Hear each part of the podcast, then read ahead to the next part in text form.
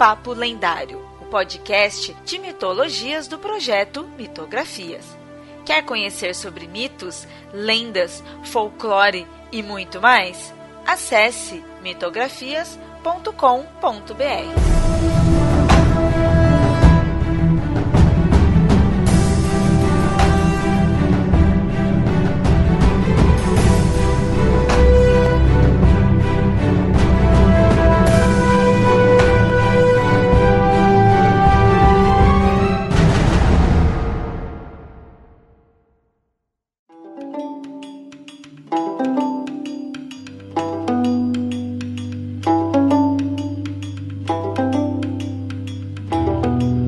bem, ouvintes. Então, nesse episódio aqui do Papo Lendário, estou aqui com, com o Pablo, que é da equipe, e vamos fazer uma, uma temática de entrevista com o colecionador de sacis, ou melhor, o doutor colecionador de sacis.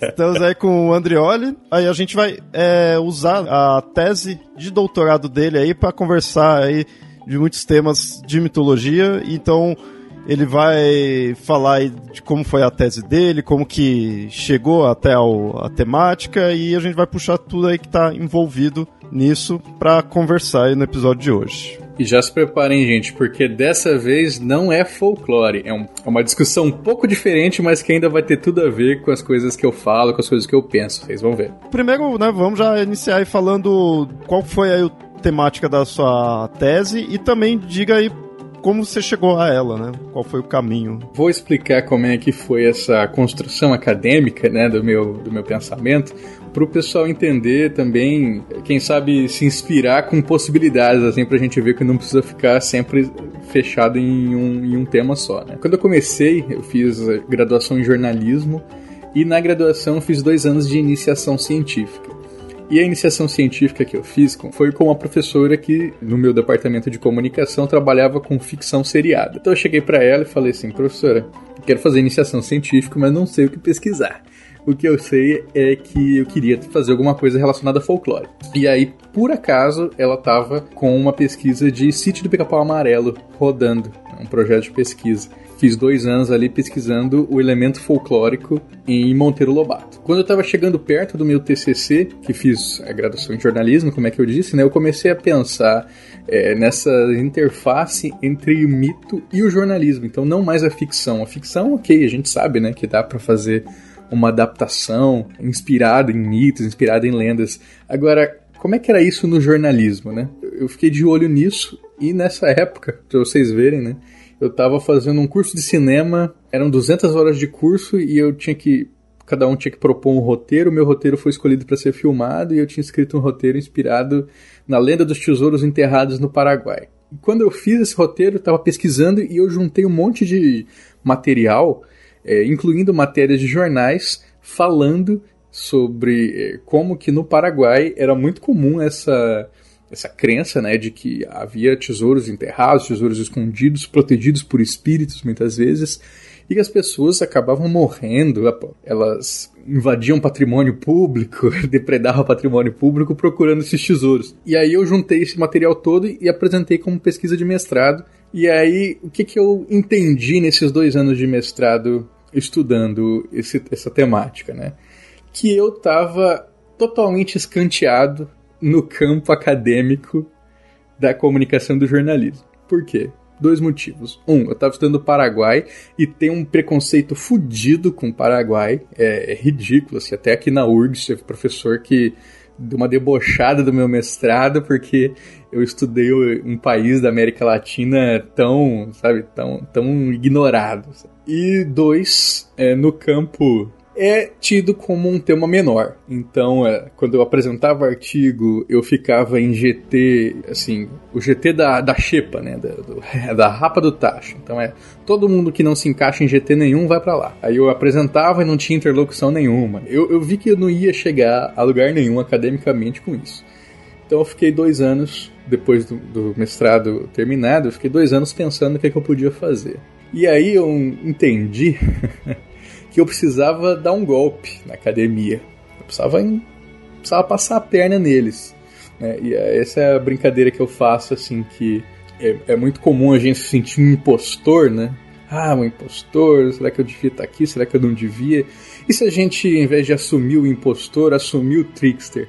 Né? Assumir o saci mesmo, passar a perna nesse povo, né? Enganar eles mesmo. Então eu achei que era, era, era isso que eu precisava. Eu precisava de uma, uma palavra guarda-chuva que fosse me dar é, espaço para eu estudar o que eu quisesse e que as pessoas não iam questionar do mesmo jeito que folclore, do mesmo jeito que Paraguai, né? Então aí eu, eu falei, ok, o caminho é imaginário. Porque imaginário já tinha sido uma leitura que eu tive na minha, na minha dissertação, mas que eu não me aprofundei. E como por acaso eu vim trabalhar aqui no Rio Grande do Sul, e tinha uma professora que participou da minha banca, né, que veio a ser minha orientadora de doutorado, que ela tinha um grupo de pesquisa em comunicação e imaginário. E aí eu falei assim, beleza, né? Eu vou começar a me aproximar para entender mais imaginário e vou usar essa palavra guarda-chuva, onde eu vou poder estudar imaginário no jornalismo. E aí vai ser qualquer coisa que eu vou conseguir encaixar nessa estética, nessa lógica. Então eu, eu comecei essa aproximação. Foi muito sofrido, e isso depois está transparecido na tese, assim, né? É esse processo iniciatório, mas ela foi muito frutífera, porque aí eu consegui conceber esse projeto de pesquisa que se tornou a minha tese. A minha tese chama Imaginário do Jornalismo Fundamentos Epistemológicos para uma Crise Simbólica. E eu estava tentando entender, é, eu tava, na verdade, eu estava tentando sugerir, propor, né, que a crise do jornalismo, que é um objeto que incomoda pesquisadores da área do jornalismo de né, várias matizes teóricas, eu dizia que eu tinha esse pressuposto que essa crise ela não era uma crise de modelo de negócios, ela não era uma crise de é, credibilidade, confiança na mídia, ela era uma crise no âmbito do simbólico. Era, era uma crise nas imagens míticas que o jornalismo construía sobre si mesmo e que não estavam mais em consonância com as imagens míticas que guiavam a sociedade. Então não tem nada a ver com o fato de estar passando do impresso para o digital, nada a ver com o uso de paywall? Tem, tem tudo a ver porque é, é, é, justamente, é justamente nessas interfaces, né, que o jornalismo foi se transformando, os, os players, né, que entram em diálogo com o jornalismo é, aumentaram muito, então se antes é, as grandes empresas de notícia tinham um monopólio sobre o que, que era a informação do tempo presente, é, isso hoje se ampliou de um nível absurdo, né? Então, é, várias instâncias, não só jornalísticas, mas também jornalísticas, né? Se a gente for pensar, sites aí, por mais que sejam muitas vezes espalhadores de fake news, né? mas tem muitos sites aí que, que superam essa, essa lógica tradicional tem muitas, muitos comunicadores que não são jornalistas que também estão aí entrando nesse ecossistema midiático, então tudo isso foi transformado né? Mas isso a teoria do jornalismo tenta compreender. O que eu queria compreender é por que, que se transformou desse jeito, né? Por que, que o nosso, nosso imaginário do jornalismo ele se tornou tão degradado no século XXI? E é aí que era, o, era a questão, né? Eu queria entender como é que era essa transformação do que a gente chama do jornalismo do período industrial, que é aquele que é do final do século XIX até o final do século XX, ao pós-industrial, Pós-industrial é aquilo que transcende a indústria, né? Como eu disse, entra num capital muito mais né, simbólico do que na, na, naquela, naquele tradicional lógica de controle de mercado que era da, do jornalismo no, no período anterior. E nisso, o que, que eu faço? Eu tento capturar essas transformações através de uma mitocrítica. E eu acho que era isso que era mais legal para os nossos ouvintes aqui, né, poderem ter essa dimensão. Como é que é possível você fazer um estudo é, de um objeto não mitológico a partir de mitologia, né? E aí eu faço isso através desse método que é a mitocrítica, que a gente vai entender mais ao longo do programa.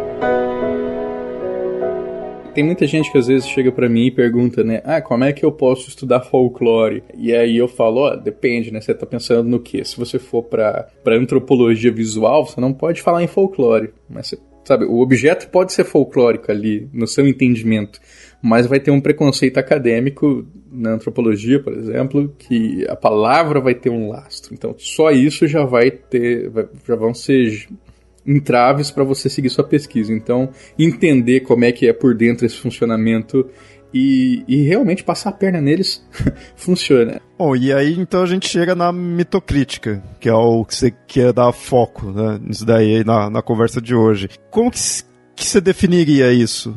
A, a teoria que me embasa né, para olhar essa variação de imagens simbólicas a partir de um objeto escolhido é a teoria do imaginário de vertente antropológica, né, arquetipológica, basicamente, que foi desenvolvida pelo Gilbert Durand na década de 60. Por que, que é interessante a gente falar que é vertente arquetipológica? Mais uma vez, né, quando a gente usa a palavra imaginário, muita coisa pode ser evocada na nossa cabeça, né? Então, assim, desde, sei lá, Sartre falou de imaginário, mas o que ele falava não é realmente nada a ver com o que a gente trabalha. Então, é, durante muito tempo, o termo imagem, imaginário, foi sempre tido como algo ligado a um pensamento primitivo, a uma infância da razão, algo que acaba sendo superado quando você tem é, o acesso a um conhecimento científico propriamente dito, né? estruturado com bases na lógica científica.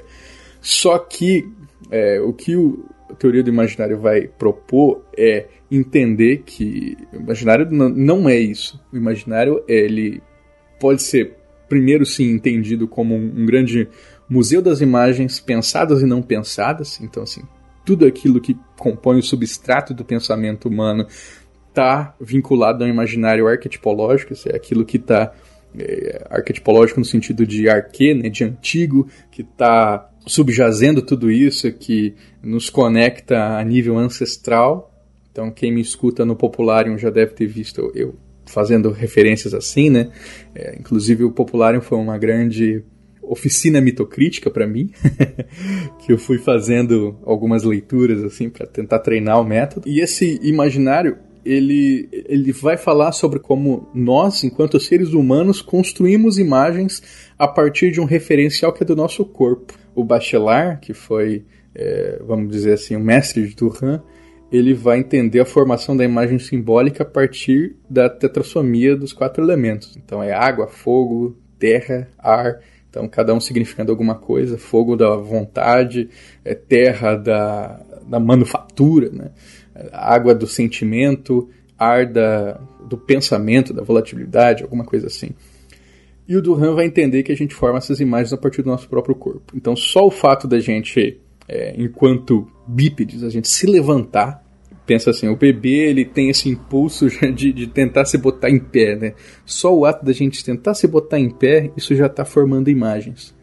Então, que imagens que a gente forma? Por exemplo, quando a gente se bota em pé, a gente libera as mãos para ação, libera a visão para enxergar mais a distância, se bota ereto, né? Então a gente já tem esse enfrentamento com a gravidade então só isso já forma imagens do que ele vai chamar de imaginário diairético, que é o imaginário da separação, aquelas imagens ligadas a conflito, a distinção. Então, por exemplo, se eu libero meus olhos para ver a distância, eu vejo quem é meu inimigo que está se aproximando. Né? Então, eu estou formando esse tipo de imagens. E isso no jornalismo vai ficar muito claro quando eu começar a dar os exemplos do que, que eu encontrei, né? Mas só para vocês terem uma ideia de como que o corpo vai estar tá montando essas imagens. Então, por exemplo, se eu me nutro, então assim, eu estou comendo, eu estou trazendo energia para o meu corpo, eu estou me nutrindo, estou me aquecendo, isso é um imaginário também, né? É um imaginário a partir do esquema da, da nutrição, né? Da, de, que vai trazer para dentro. Então pensa assim, é, você está se alimentando, está trazendo para dentro, você está se interiorizando. É a caverna, é o útero, sabe? Tudo isso vai estar tá numa relação muito próxima partir desses entendimentos. Posso complementar? Talvez para ajudar o ouvinte a entender um pouco do que, que o André está tá trazendo. Quando a gente fala de imaginário, a gente tende, por conta da nossa da forma como a nossa cultura trabalha, em diferenciar a imaginação de realidade. Né? Ou seja, a gente fala, ah, porque tem imaginário, tá, então tudo aquilo que eu consigo pensar na minha cabeça, mas, mas não necessariamente aquilo que está na realidade. Né? Quando a gente começa a falar sobre o imaginário aqui dentro dessa da, da filosofia, da teoria do imaginário, que inclusive eu usei como base para o meu próprio mestrado também para estudar podcast, a gente começa a ver que dentro da teoria do imaginário a gente não está falando de um contexto que é diferente da própria realidade.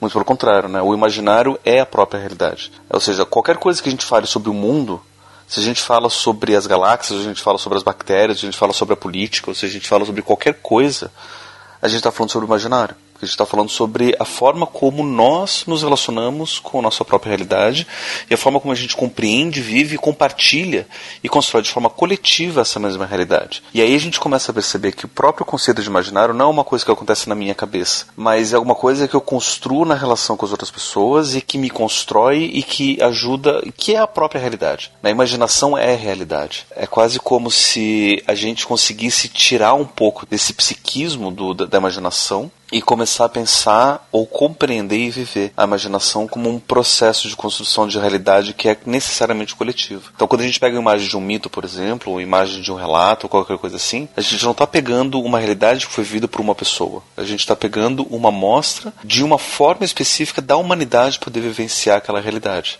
é uma noção bem diferente do que, que é imaginação, do que, que é fantasia, do que a gente está acostumado. Para começar, que não existe essa dicotomia entre imaginação e realidade. Muito pelo contrário, existe uma identidade entre imaginação e realidade. Sabe que até, até um, um, uma, um slide que eu usei na minha apresentação, assim, pra, na defesa, foi eu chamei assim de alertas, né? Coisas que a gente tem que ficar atento na hora de tentar se comunicar sobre o imaginário. Que é assim, imaginário não é ficção, mas há imaginário na ficção. Imaginário não é estereótipo, mas também há imaginário no estereótipo, é aquele imaginário que já se degradou, né, que já perdeu um pouco da sua pregnância simbólica e entrou no nível só de reprodutibilidade ali do, da lactância humana. Então, o imaginário não é delírio, mas há também imaginário no delírio. Então, isso é, a gente tem que entender que o imaginário a tudo perpassa. Ele nos atravessa em várias instâncias. E nessas instâncias, o jornalismo ele é locus fecundo para a gente encontrar essas imagens. E no meu caso, eu não fui no jornalismo propriamente dito, isso é, nas matérias de jornal, mas na teoria do jornalismo. eu fui fazer a análise mítica de livros clássicos do pensamento do jornalismo brasileiro ao longo de um século. Então, para mostrar que mesmo num livro teórico que vai estar tá ali com uma linguagem que não tem nada de poética, né, que não tem nada de ou, ou a princípio não teria né, nada de poético, a gente encontra imagens simbólicas que se organizam na forma de mitos em geral, do que a gente tem feito muito aí no, em muitos episódios do Papo Lendário, essa questão do imaginário não seria tão difícil do ouvinte perceber que não, não se separaria essa ideia da, da realidade com o imaginário, tipo, de imaginário ser só ficção. Eu acho que já é o ouvinte que está acostumado com que a gente conversa já percebe bem isso pela, pelo modo como a gente trata o, os mitos, mas é interessante pôr isso daí. Quando a gente está falando sobre mitos e sobre religião, a gente está falando sobre um objeto que ele é necessariamente imaginário. Quando a gente fala sobre o jornalismo, ele não é necessariamente imaginário. Ou seja, a gente pode ignorar completamente toda a teoria do imaginário para poder dar conta de falar sobre o jornalismo, como muito jornalista faz, como muito comunicólogo faz. Só que para falar sobre é, mitologia, quando você tira o imaginário do estudo mitológico, você fica com aquelas teorias pobres, sabe? Que fala, ah, mitologia na verdade é uma história que foi mal contada, ou então foi um evento real que daí deu base para a gente poder contar essas histórias, ou então, sabe? Daí acaba sendo uma tentativa tentativa de justificar a fantasia do mito a partir de, de, de outras de outras vivências, né, de, outras, uh, de outros conhecimentos. E aí a gente acaba perdendo a profundidade do mito, né, que é toda a discussão que a gente faz, por exemplo, quando a gente estava discutindo o episódio, o, o episódio de, de Moisés. É, ou seja, todo aquele povo querendo dizer, não, Moisés de fato existiu, Moisés não é um mito, Moisés é um personagem histórico. Quando eles tentam fazer isso, você, a gente perde completamente a profundidade da história de Moisés. Bem, bem, sacado você ter puxado esse, esse episódio, porque eu falo, esse é um episódio que me marcou, porque me doeu ver isso daí, pessoas reclamando isso daí, porque, sério, você pegar o episódio, você prestar atenção, eu mostro como eu gostei do Moisés, como eu vi que ele é um personagem foda, que é importante, que tem todo um, um significado significado ali, que cada, tipo, cada vírgula tem um porquê na narrativa dele, na história dele. Só que o fato de eu mostrar que isso independente, eu, eu dar essa importância para ele ou não, independe, independe dele ter existido ou não. Isso incomodou as pessoas, né? A minha defesa é que se você tenta olhar para um Moisés histórico, você sim, mata sim, a mensagem da, da, da, do personagem Moisés. Isso aí, gente, não sei se, você, se vocês estão familiarizados com esse termo, que é o evemerismo. O evemerismo é o seguinte: tem, é, o Evêmero, né, que foi um, um pensador grego, se não me engano, é, ele entendia. Ele, ele era daqueles que entendiam que os deuses gregos eram grandes reis do passado, que cujas ações foram tão impactantes que a sua memória se manteve né? E aí e foi é, divinizada. E quando a gente pensa em evemerismo no âmbito do imaginário, são essas tentativas de você explicar é, historicamente o mito, o que faz perder completamente né, sua potência simbólica. Né? Aquela discussão que a gente teve no, no episódio do, do Ragnar. Uhum. Ragnar existiu ou não existiu? Né? A gente tem vários personagens que a gente tem o, a evidência, história de que existiram, mas o Ragnar em si não. Mas a gente dizer que existia um personagem chamado Ragnar e que ele foi pai de todos esses daí é uma forma de evemerismo, por exemplo. Ou, ou por exemplo, quantas vezes a gente não, não vê assim, é, ah, é, aqui era a verdadeira Troia, e aí tenta fazer toda uma localização ali e fala, não, na verdade foi isso, foi aquilo, não sei o que. Troia tem um simbólico muito próprio, né? Que ela não é preenchido, né? Não é completamente acessado se a gente se limita a pensar nessa materialidade desse objeto. É, isso foi interessante falar, né? De se limitar a isso, porque eu não vejo necessariamente problema de você que essa questão da Troia, você encontrar, procurar ali, a coisa tipo arqueológica, digamos assim, histórico mesmo. O problema eu acho que é se limitar, é você perder a ideia do, do mito em si. Pensar no Brasil, né? Qual que é a origem do mito do Saci? Me perguntam muito isso, né? Será que foi um escravo que realmente perdeu a perna ali, não sei o quê? É, sabe, isso não tem. Isso não, não, tem fundamento, né? Não tem, não tem o propósito nenhum para você poder fazer uma análise, trabalhar esse mito que é tão rico, né? Como eu já falei várias vezes aí, qual que é o simbólico de tudo que tem no Saci, do cachimbo, a perna, ao, ao, ao gorro, né? Se a gente pensar que foi realmente uma pessoa que perdeu uma perna. E aí, só pra fechar meu, meu raciocínio, que nem. Aí a gente mostrou agora que então, você tirar o imaginário do mito, você torna ele algo extremamente simples e até certo ponto eu acho que até sem função, né, ali. A gente, né, mata muito dele. Mas, e tirando isso do jornalismo, que mostrou que é tão comum, também não, não, não traz uma desvantagem? Traz um empobrecimento? Bom, primeiro, a gente tem que entender qual é a importância do mito para o imaginário. É, o mito, ele é o imaginário manifesto, né? Então, assim, a gente acaba encontrando a partir de uma constelação de imagens simbólicas um mito que representa uma obra, que representa um tempo. Quando esse mito ele é muito forte, é tão forte que ele acaba guiando nosso modo de pensar, nossa política, nossa economia, nosso modo de entender a religião. E você fala, nossa, que absurdo, como assim? Ora, se a gente for pensar no grande mito da modernidade, né, que foi Prometeu, que estava na ficção, que estava na poesia, que estava na ciência. Prometeu é aquele que rouba o fogo divino e traz para os homens. Né? Então, fogo que ilumina, que tira a escuridão.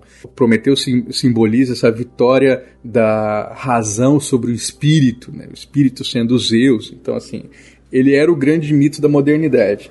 E tudo na modernidade girou em torno dessas imagens simbólicas que o Prometeu emitia, né? constelava. Então, por exemplo, as, a, a, as artes ficaram extremamente ligadas a essa cientificidade. Né? Então, mesmo da, a gente pode pensar da, sabe, da proporção até é, a própria poesia, né, como tentava assim, se incorporar desses elementos, assim, tudo estava girando em torno dessa lógica científica que excluía tudo aquilo que não era a ciência como modo de acessar a verdade.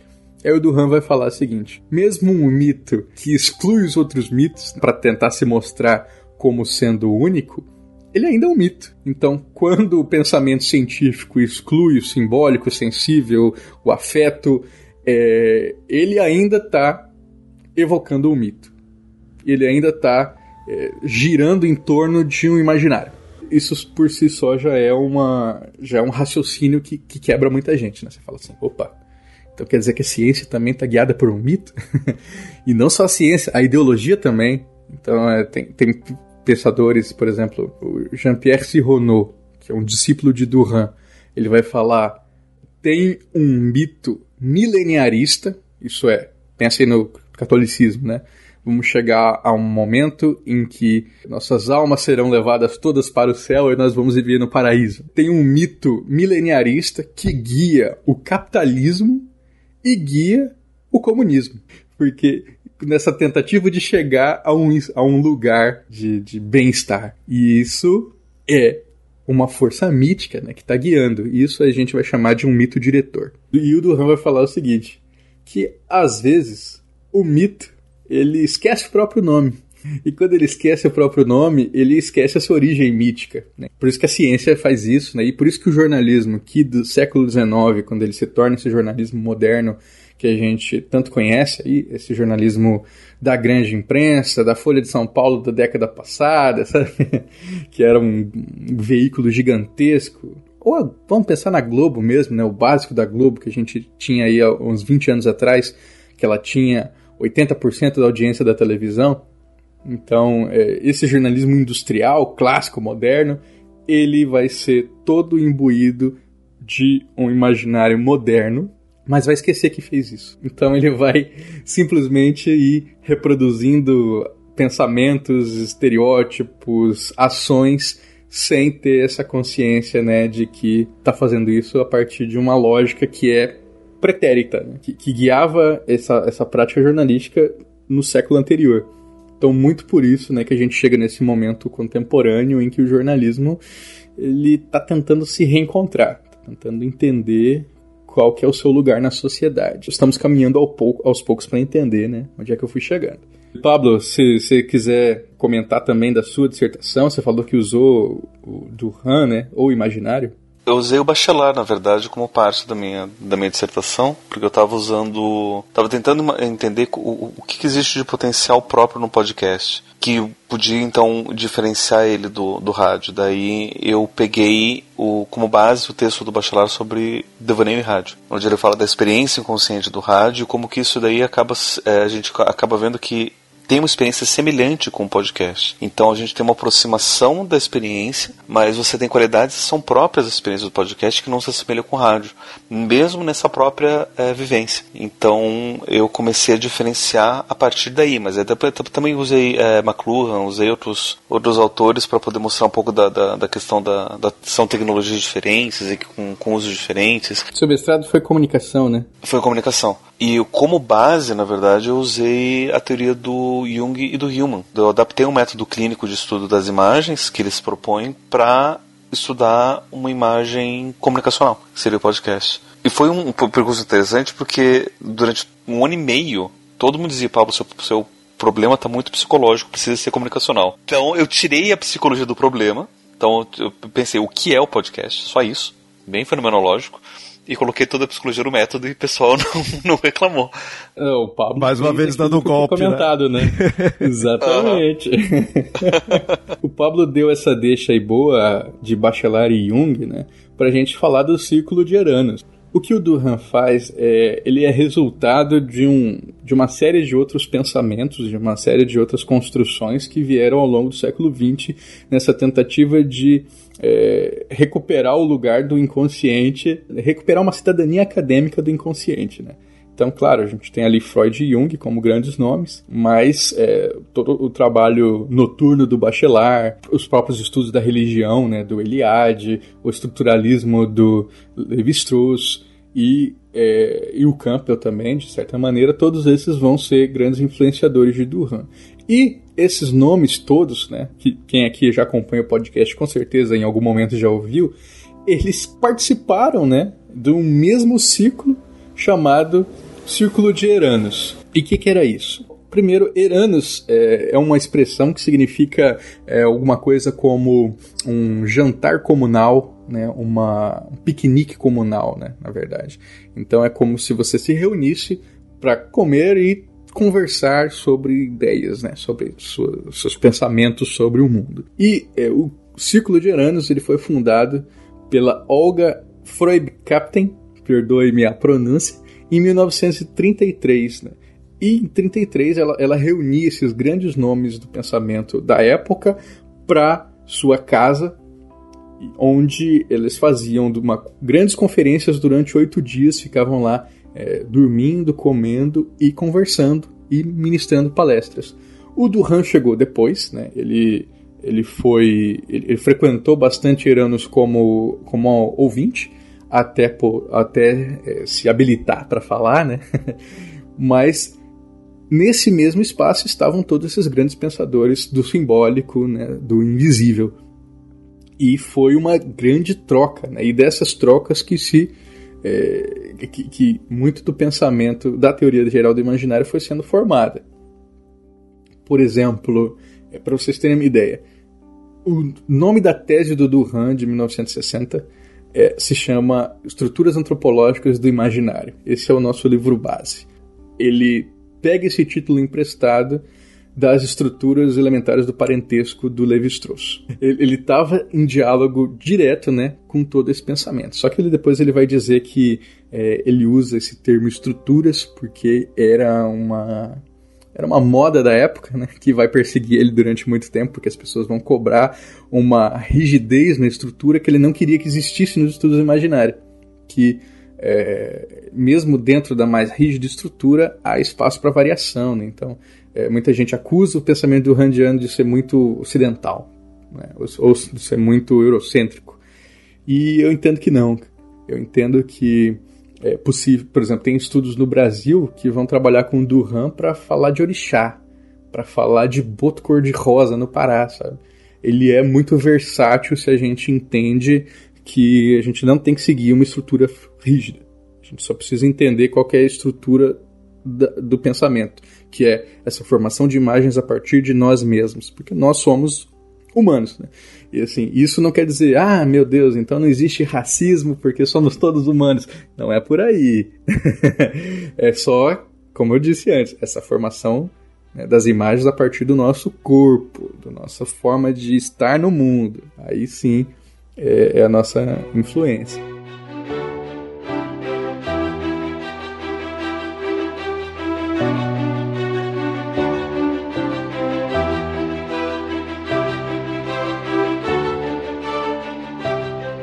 Então fala um pouquinho como que foi a sua pesquisa em si, né? O, a iniciação dela, como que foi os passos. A partir do momento que eu comecei a fazer a, minha pesquisa para tese, eu fui entendendo algumas coisas. Uma delas é que tem uma tendência nos estudos do imaginário a ser muito hermético. Né? Então a gente, como tem muitas palavras complicadas, né? até talvez agora na minha fala, como é uma coisa mais concisa, eu esteja não sendo tão claro quanto possível, né? Mas eu só o fato de eu estar aqui tentando socializar essa pesquisa já é um esforço para mim de tentar é, mostrar como é mostrar essa abertura, né?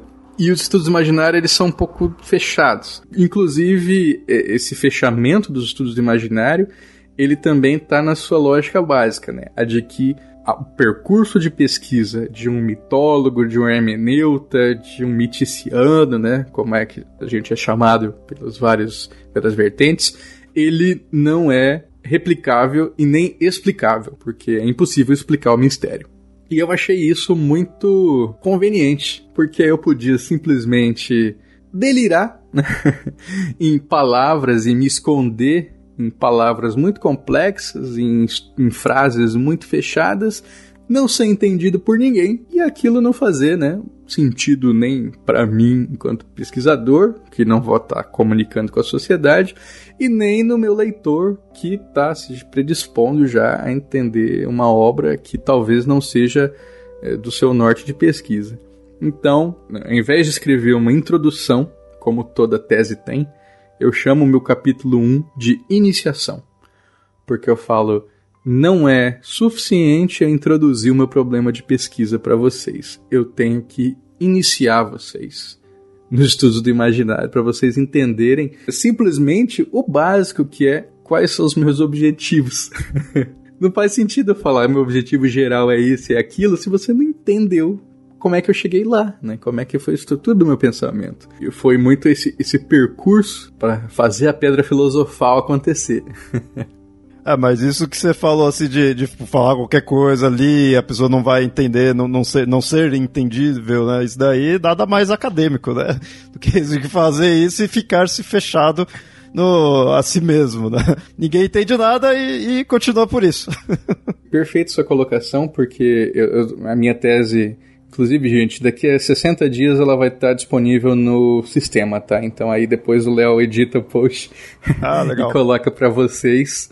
Porque, como eu disse, tudo tem que ser o mais. Primeiro, eu fui financiada por dinheiro público, né? A minha obra tem que ser entendida, ela tem que estar tá disponível e ela tem que estar tá acessível. Então, assim, meu texto é claro, é, você tem que embarcar ali em algumas páginas para poder acompanhar, né?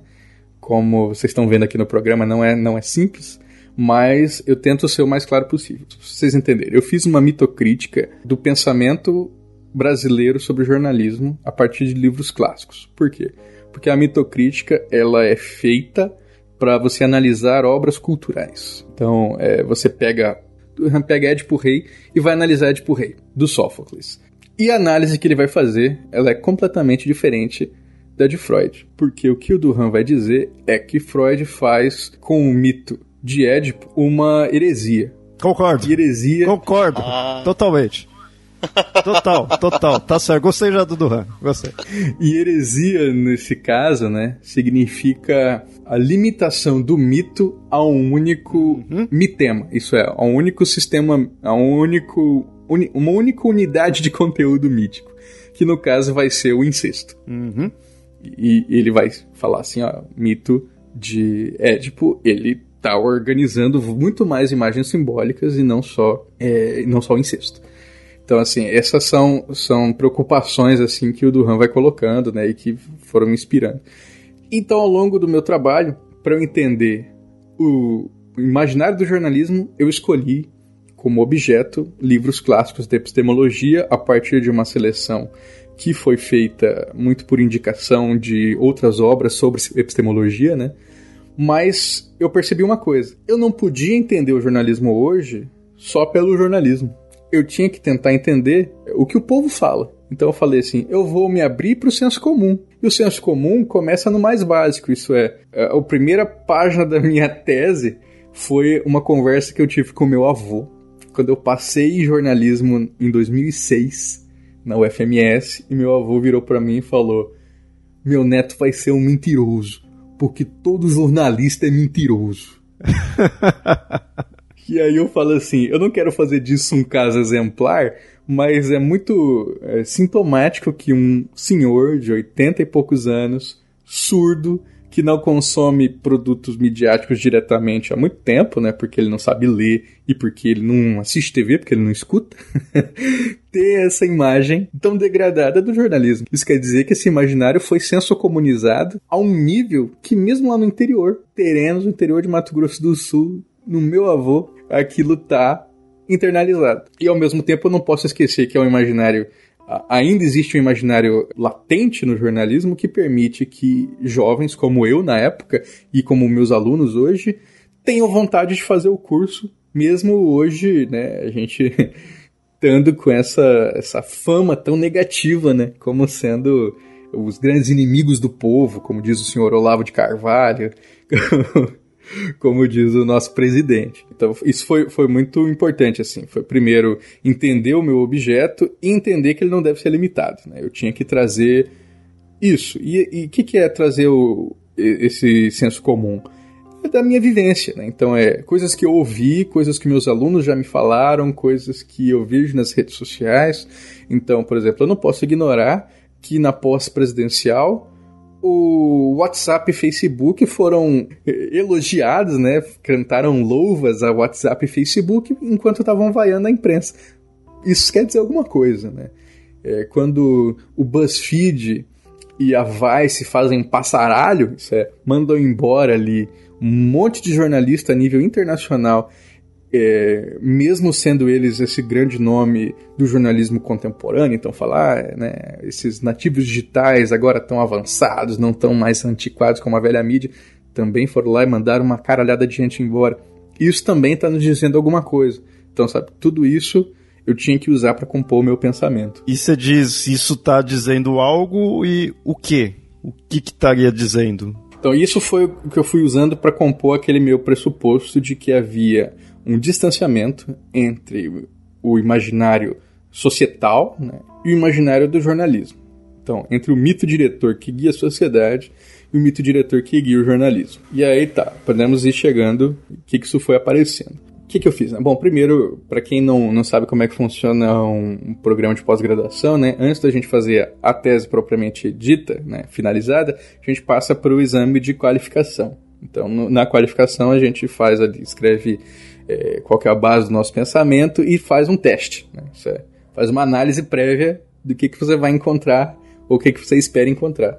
Então, na minha qualificação, foi há dois anos atrás, eu escolhi uma das obras, no final analisei oito, que foi Imprensa e Dever de Verdade, escrita pelo Rui Barbosa em 1920 ou 21. Quem foi Rui Barbosa, né? Rui Barbosa foi um grande nome do final do século XIX, foi o nosso primeiro, um dos nossos primeiros ministros da Fazenda, ali quando o, o reinado acabou, né, e se instaurou a Primeira República, depois ele acabou sendo afastado por é, por insatisfação popular pelas medidas que ele tinha tomado enquanto ministro.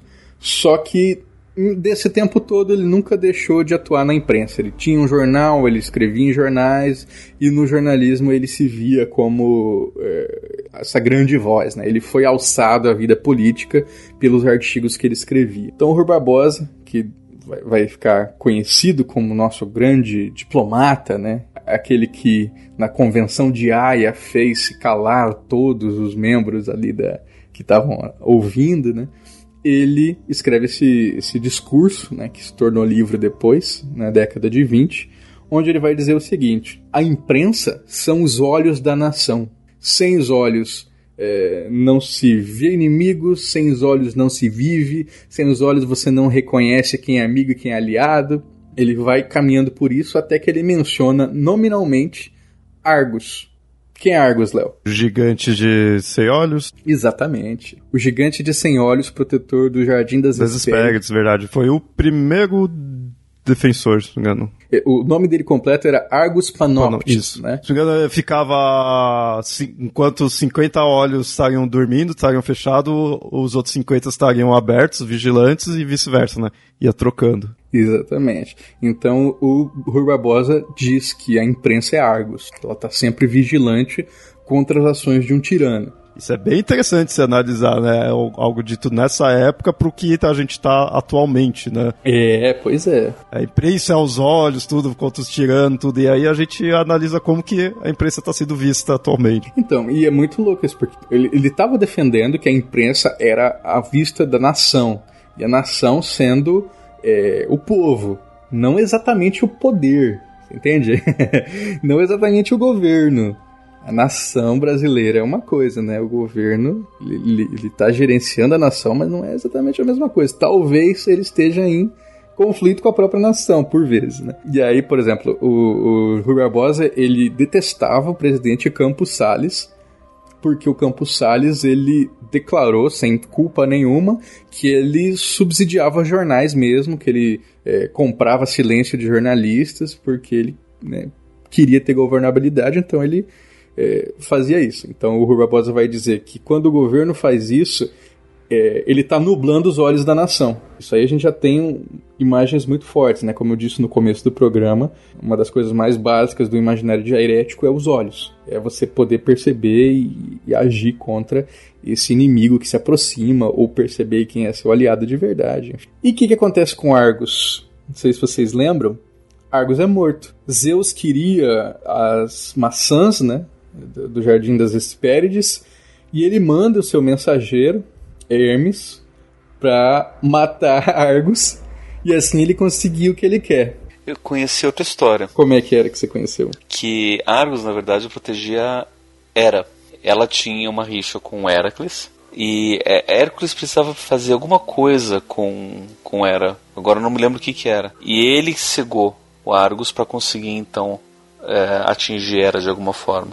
E aí ela depois pega os olhos do, que faz o pavão. do Argus uhum. e coloca na cauda do sim, pavão, sim. que é o seu animal. Isso é muito legal, Pablo. Isso já nos leva a duas coisas. A primeira é, antes de eu, de eu explicar isso, né? Uma coisa muito interessante nas mitologias para a gente prestar atenção são os nomes, mas também os epítetos. Então, um dos epítetos de Hermes é o Argicida. O Argicida é aquele que matou Argos.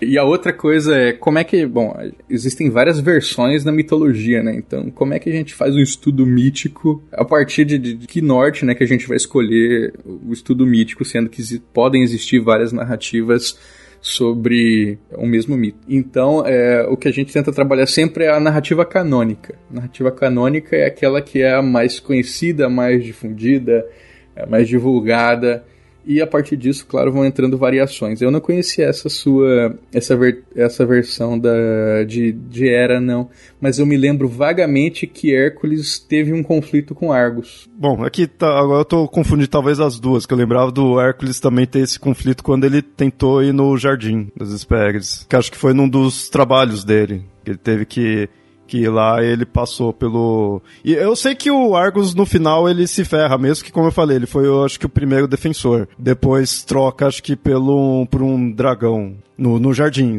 Então o Argicida, né, Hermes, acaba matando o vigilante Argus a mando de Zeus. Então aí já, já me trouxe alguns mitos interessantes. Né? O vigilante estava sendo morto a mando do poder por um mensageiro. E o Duran, ele tinha uma interpretação que ele dizia o seguinte: o mito diretor da sociedade era Prometeu durante todo o século XX, Prometeu com uma, uma face fáustica né, a partir do século XX, mas para o Duran, a partir da década de 70, quando a gente tem difusão das televisões, da comunicação, enfim, a gente deixa esse mito do, do progresso e passa a ser regido por Hermes, porque a gente estava entrando numa era da comunicação. Assim, a princípio eu, eu, eu acreditava que podia ser, podia ser compatível, né? podia ser isso mesmo. Depois, ao longo da tese, eu fui discordando disso. Mas enfim, a gente já tinha aí o, o Duran falando, ó, Hermes substitui Prometeu. E eu encontrei Hermes matando Argos no primeiro livro que eu fiz a análise, né? Aí eu fui seguindo. Então eu fui analisando outros livros. Eu sempre tentei trabalhar em pares e ao longo da, de, de, um período de pulando de 20 em 20 anos. Né? Então é, o Rui Barbosa vai trazer isso. O Barbosa Lima Sobrinho, que foi nosso primeiro presidente de uma associação brasileira de imprensa, também tem um livro chamado Problema da Imprensa, né? que é, ele vai também construindo toda essa relação entre como é que o poder tenta dominar o jornalismo e como é que o poder acabava sendo esse tirano que era calado pelo jornalismo durante muito tempo. Então, assim, é, se você pega a história da imprensa, quando os jornais surgem no século XVI, jornais impressos pela, pelas prensas mecânicas, eles eram censuradíssimos. Assim. Eles não podiam falar de política. Isso em Londres, por exemplo. Agora, as gazetas manuscritas, elas podiam. Por quê? Porque a, a, mensagem massificada né, dessa imprensa mecânica, ela tinha um poder muito maior, né? Então os governos iam lá e massacravam aquilo. Então durante um tempo o poder massacrava, sabe, tipo de censura, prisão e morte mesmo. É, depois de um tempo isso vai se tornar subsídio, né? Então, ah, vamos comprar esses jornais, vamos patrocinar esses jornais e eles não vão falar mal da gente. E hoje, o que a minha análise foi chegando, foi para perceber, é que hoje o que os governos fazem é mecanismo imaginário que chama de gulliverização, que é você ridicularizar, você tornar pequeno, você tornar é, menor, tornar ridículo, tornar ínfimo. Então, quando é, o Bolsonaro vai lá na notícia da Folha de uma coisa que ele mesmo falou e re responde kkkk, e que ele está fazendo é tornando a imprensa algo ridículo, né? Algo menor, algo pequeno. E acaba aí pondo a nação contra. Exatamente. Então, isso, isso foi uma coisa que eu já coloquei na, na qualificação, que foi, se o Barbosa Rodrigues dizia que o, a imprensa era a vista da nação, como é que a gente foi chegando no momento em que a imprensa é inimigo da nação? O poder conseguiu convencer o povo de que a imprensa era inimigo, né, ou boa parte do povo. É, o que eu, eu, coloco na tese é o seguinte, que como eu disse antes, é, é possível trabalhar com mitos que não sejam os gregos. Né? Por que, que a gente usa mitos gregos para fazer uma análise mítica? Para mim, porque fazia sentido com o objeto. Porque, por exemplo, eu estou no Brasil, eu podia usar orixá, eu podia usar não sei o quê. Tem gente que usa. Só que por que, que eu fui para os mitos gregos? Porque as obras, é muito interessante, as obras de jornalismo ao longo do século XX, elas mencionam nominalmente mitos gregos. Né? Então, isso, por exemplo, a gente encontra já o básico do básico, que é existem vários jornais cujo nome é Mercury, é Mercúrio, e não por acaso, né? Além de ser o mensageiro, é pela ideia da velocidade, né? No Brasil colonial, a gente teve vários jornais chamados Temis, Astreia, Astreia filha de Temis, né? então assim, também evocando deuses, deuses e deusas ligados à ordem.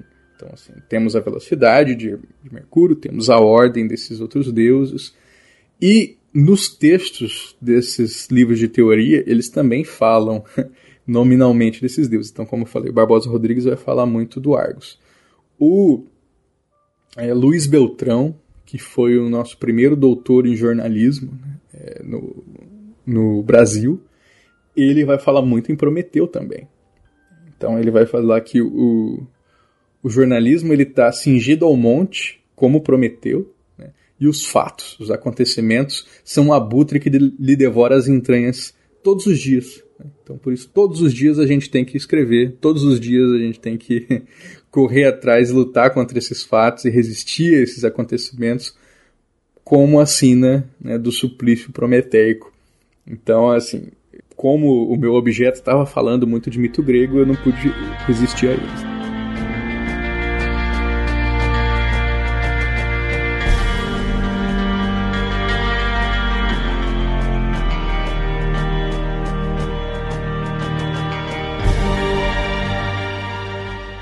E aí Prometeu nos traz uma coisa bem interessante. O que eu falei antes para vocês foi sobre os mitos de visão. Mitos de visão a partir de Argos. E aí eu falo o seguinte, olha só, o que, que significa Prometeu? Aquele que vê antes, né? Ok, a gente está vendo como o jornalismo é esse mito de vis... É, está né, mergulhado nesses mitos de visão, entre os quais Argos, que é aquele que vê tudo, que tenta estar sempre vigilante, enfim. E uma das formas mais eficientes de ver é prever. e Prometeu vai ser esse mito da previsão. Então, no próximo capítulo eu vou trabalhar nos mitos de Prometeu. Prometeu é aquele mito que muita gente já explorou e ele realmente foi bem trabalhado, que é um mito é, do progresso e da técnica. Então, Prometeu, como eu disse antes, ele faz tudo aquilo, né, com a, com fogo, ele dá esse fogo aos humanos. E o Duran vai dizer: o mitema, um dos mitemas principais de Prometeu é a desobediência divina, a liberdade e a beneficência, ou dependendo da, trad da tradução, é, a filantropia, que é o seu amor pelo homem. Prometeu dar o fogo ao homem sabendo que será castigado, porque ele previa, né, por amor. E aí o Duran fala: olha só, Prometeu é esse mito da técnica do, do final do século XIX que dizia que o homem pode investir no progresso, que esse progresso só vai trazer coisas é, boas, né? só vai trazer promessas de um futuro melhor. Então vamos investir na ciência, na mecanização, na industrialização e toca o pau aí porque esse é o caminho e a gente vai né, usar esse fogo de Prometeu para o nosso bem. Só que no século XX, principalmente com as guerras, é, o mito de Prometeu que é um mito do progresso, ele perde o mitema, o mitema da beneficência e perde a previsão e assume um outro mito que é da mesma família mítica de mito do progresso, que é Fausto. Isso não fui eu que inventei, né? O Duran tá, tá falando disso e eu bebo nele para confirmar, sim, eu, eu entendo isso. E o Fausto, ele já era um conto popular famoso na Alemanha no século XVI. Então lá a gente já encontra essa narrativa sobre o Doutor Fausto, que era um, um, homem de letras que faz um pacto com o diabo. E esse mito ele vai ficar muito famoso também no século XIX. E qual é o grande esquema do mito de Fausto? Fausto faz um pacto com o demônio onde o, o, demônio ia fazer tudo por ele e a alma de Fausto iria para o inferno. Mas ele só morreria, e esse que é o pulo do gato, ele só morreria quando o demônio pudesse mostrar para ele alguma coisa que fosse tão fantástica, tão excepcional, que ele diria: "Para, eu quero ver isso um pouco mais". E aí quando aquilo fosse, aquilo acontecesse, ele morreria. Esse que é o gancho desse mito do progresso desumanizado que Fausto nos leva. A gente vai fazendo, vai seguindo nessa roda do hamster, velocidade pela velocidade, progresso pelo progresso, esquece a beneficência, isso é, esquece o laço do ser humano, se desumaniza e não se deixa afetar por nada. Né? Nada nos toca, nada nos emociona, porque a gente só quer a vida eterna, o conhecimento mais e mais e mais. E Fausto nos leva, segundo Duran, para a Segunda Guerra, para o nazismo, sabe? E para tudo isso que a gente acabou vendo por aí. Isso também acaba aparecendo, né, claro, na, na nossa sociedade e na imprensa. Né? Quando a imprensa ela, ela tenta fazer coisas muito contemporâneas, por exemplo, jornalismo robô, né? De, deixa o algoritmo escrever pra gente, ou então vamos tentar fazer uma cobertura o mais ampla possível e não vamos nos atentar sobre o que, que isso significa. Isso é muito fáustico. É, muita gente fala, por exemplo, sobre os fact-checkings, né? Então vocês já devem ter visto tanto de agência de fact-checking que tem por aí. É, não é interessante que ele fala assim, ah, isso é uma coisa nova. Bom, não devia ser uma coisa nova, né? Porque está na deontologia básica do jornalismo desde sempre. o que acontece é que a gente está numa velocidade absurda para escrever que a gente não checa mais.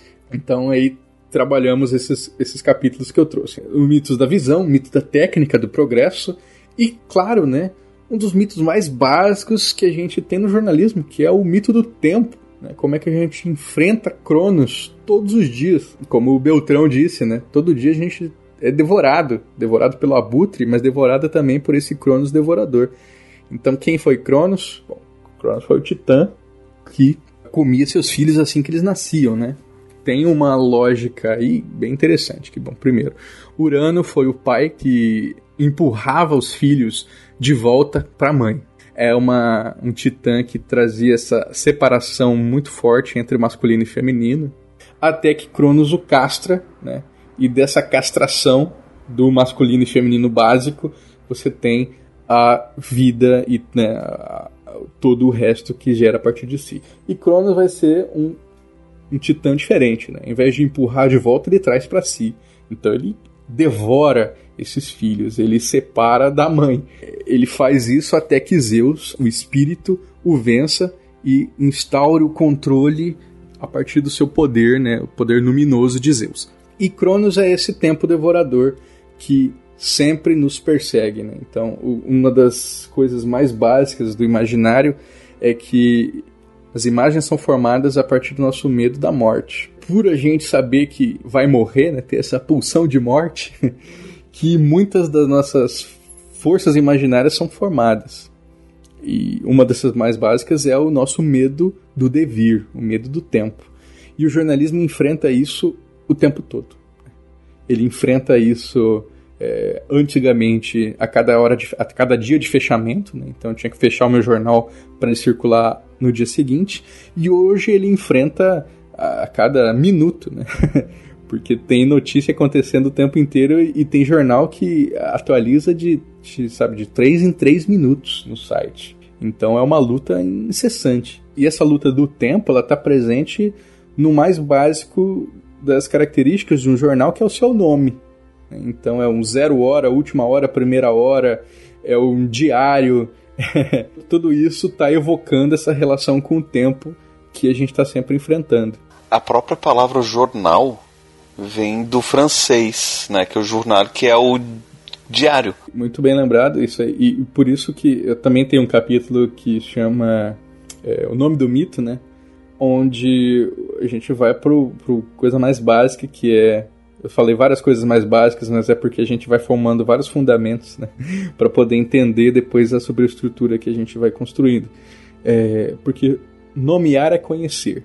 Então, quando a gente pega o, o, jornalismo entende que isso vem de jornal, né, que é de jur, dia, e a gente entende que notícia vem de notus, que também está referenciando a novo, tem, tem muito ali eh, dando essas evidências né, de que ao perseguir essa presa mítica, a gente vai encontrar mitos do tempo muito fortes.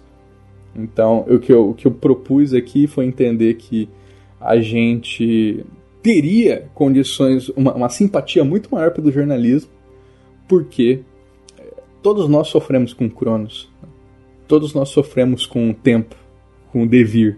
Então, isso é uma coisa que nos aproxima.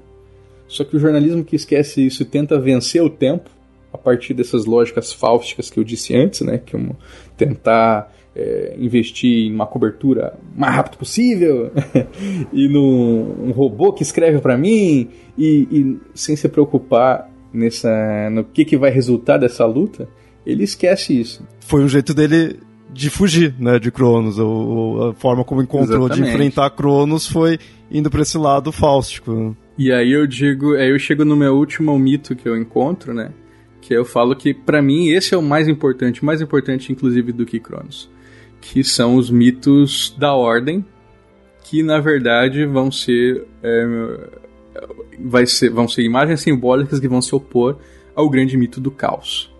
Pensem assim: é, os titãs já são forças básicas da natureza, né? então são substratos arquetípicos da nossa psique que são devoradores, incessantes, sem limites e que isso já, já, já nos guia para coisas que a gente não controla causa é antes de tudo isso. causa é muito mais poderoso. Tão, tão grande quanto o nosso mito da morte, quanto o mito do tempo, é esse nosso medo, essa nossa angústia diante do caos. Então, o que, que é o caos? Caos é o vazio, né? é o hiato. Ele não é. A gente não tem que entender o caos como um magma de muita coisa. Ele é justamente o contrário, né? É isso que é legal deixar cl claro aí, porque tem essa visão também que o caos seria a, a, desordem no sentido né, de ter muita coisa de confusão, né?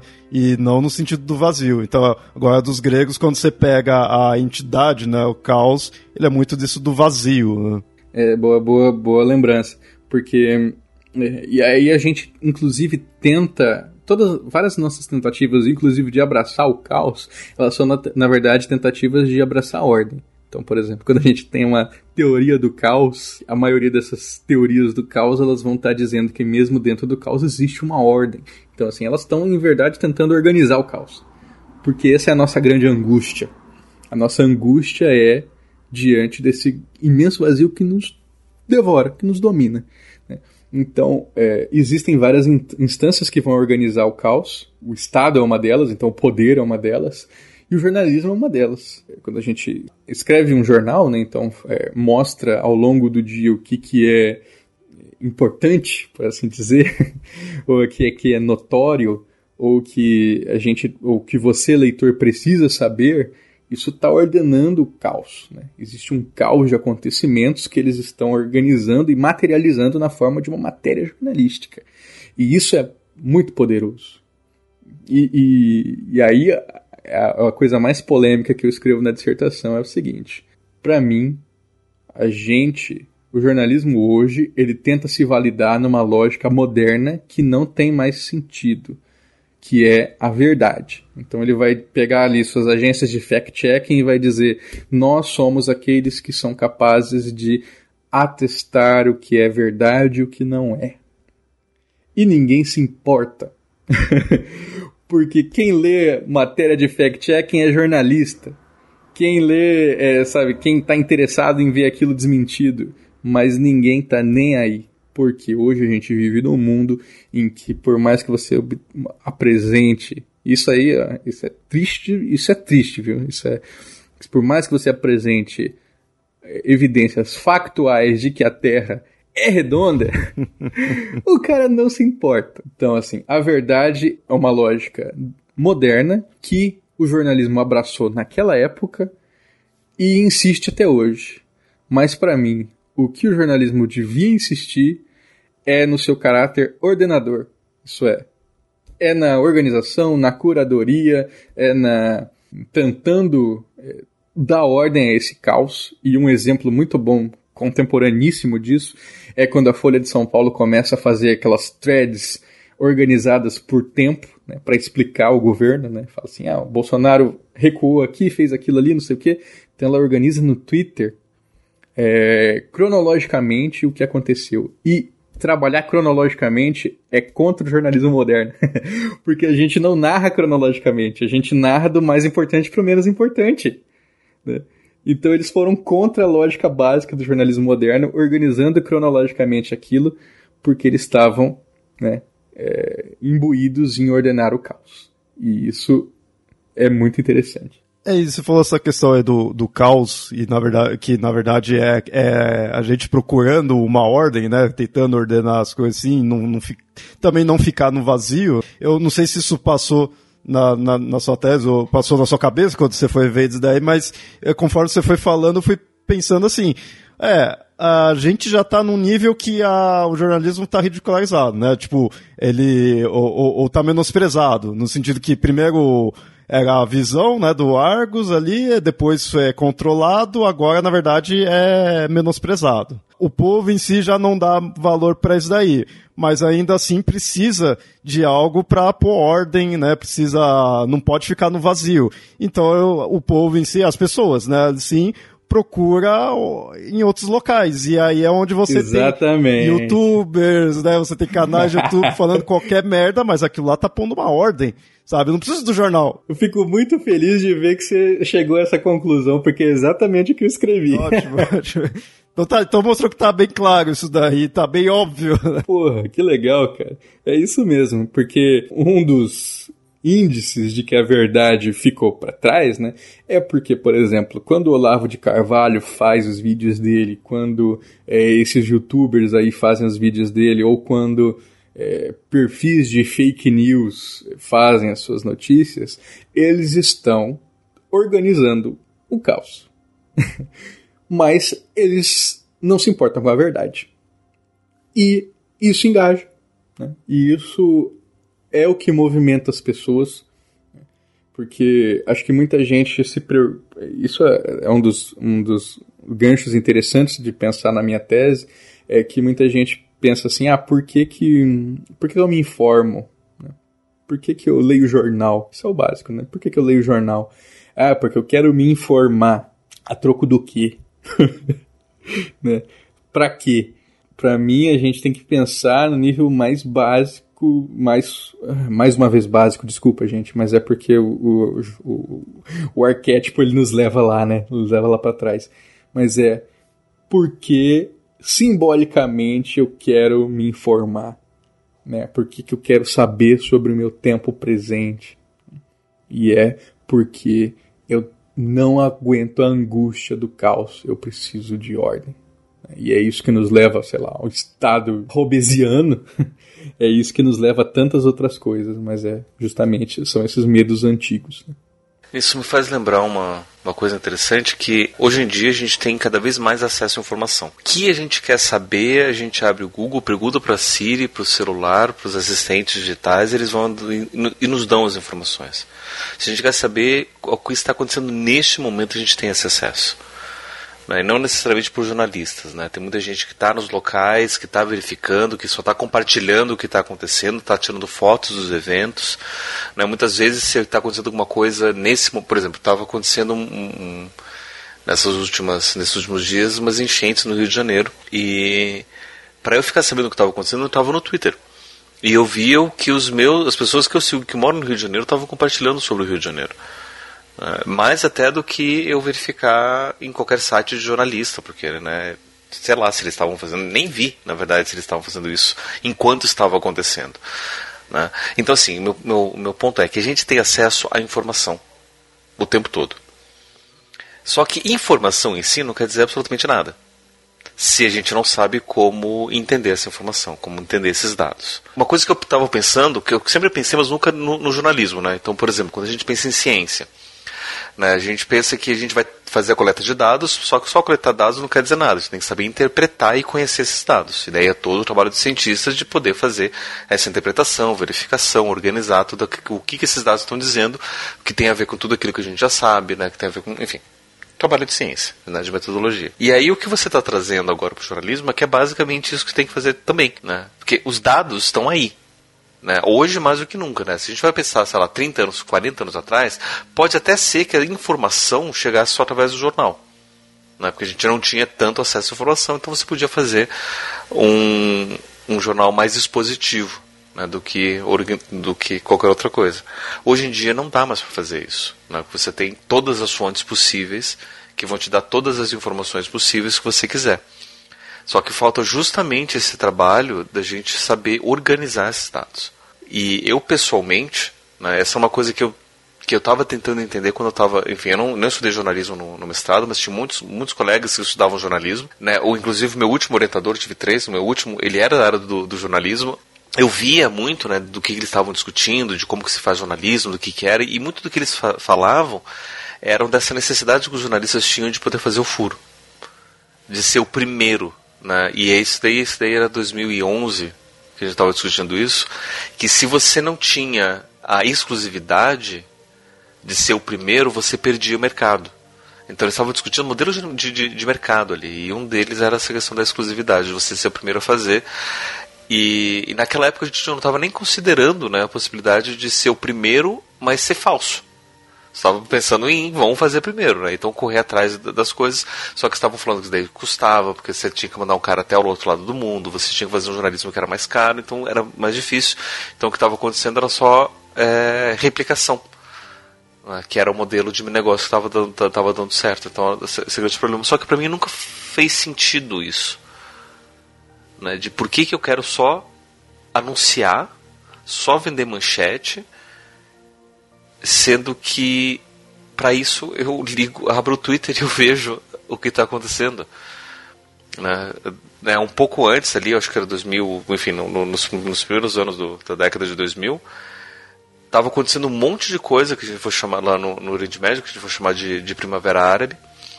Né, um monte de explosão que não tinha um jornalista lá para poder fazer a, a, a cobertura. A gente estava sabendo tudo por conta das pessoas que estavam vivendo, que estavam funcionando em, em redes sociais.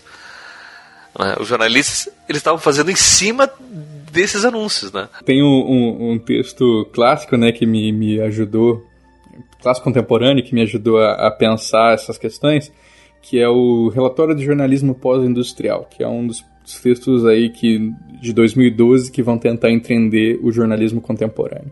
E aí eles falam assim, ah, por exemplo, quando morreu Osama Bin Laden, as primeiras é, mensagens sobre as, a operação que levou à morte de Osama Bin Laden foram tweetadas por um usuário qualquer, né, que estava ouvindo ali, ele ouviu a queda do, do helicóptero, né, e ouviu os tiros, não sei o que, e foi tweetando tudo. Aí esses autores, jornalistas, né, eles falam, é, nesse momento esse usuário agiu como um jornalista.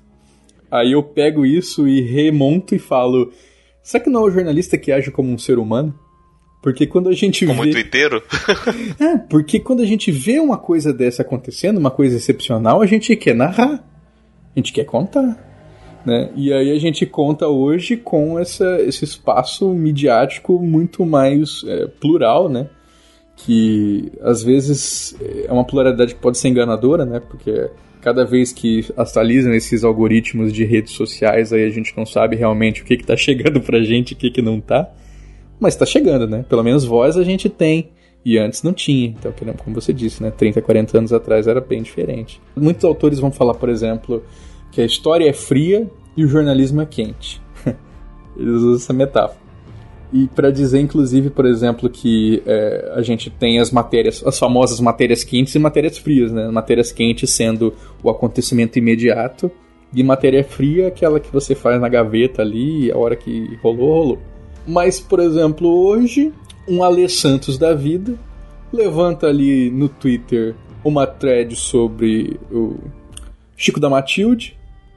Isso tem 40 mil compartilhamentos e daqui a pouco é, o Chico da Matilde está pautando pautando comentários de pessoas para fora da rede. Então, assim, a pessoa leu sobre isso no Twitter, uma coisa que não tinha gancho. O gancho era é, preocupações com essa ausência de narrativas negras né, e do local do negro no Brasil hoje. E isso pautou a pauta do, a ordem do dia. Isso que eu tô achando brilhante, inclusive, né, que você está que você tá trazendo, né, como deveria ser, né, esse, esse trabalho do, do, do jornalista, né, porque eu acho, eu sinto que é justamente isso que está faltando. Né? É, a gente conseguir pegar todos esses dados, todas essas informações que são vomitadas o tempo todo em cima da gente e parar para organizar. Parar para entender. É um pouco que o, o Ivan Mizanzuki está fazendo no Projeto Humanos, agora na quarta temporada, com o caso Evandro.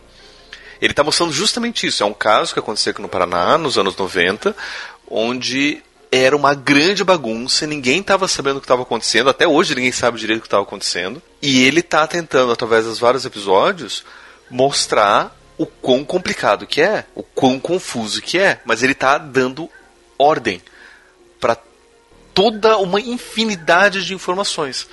Né? E, e, eu acho que é justamente esse tipo de trabalho que está faltando para gente hoje, né?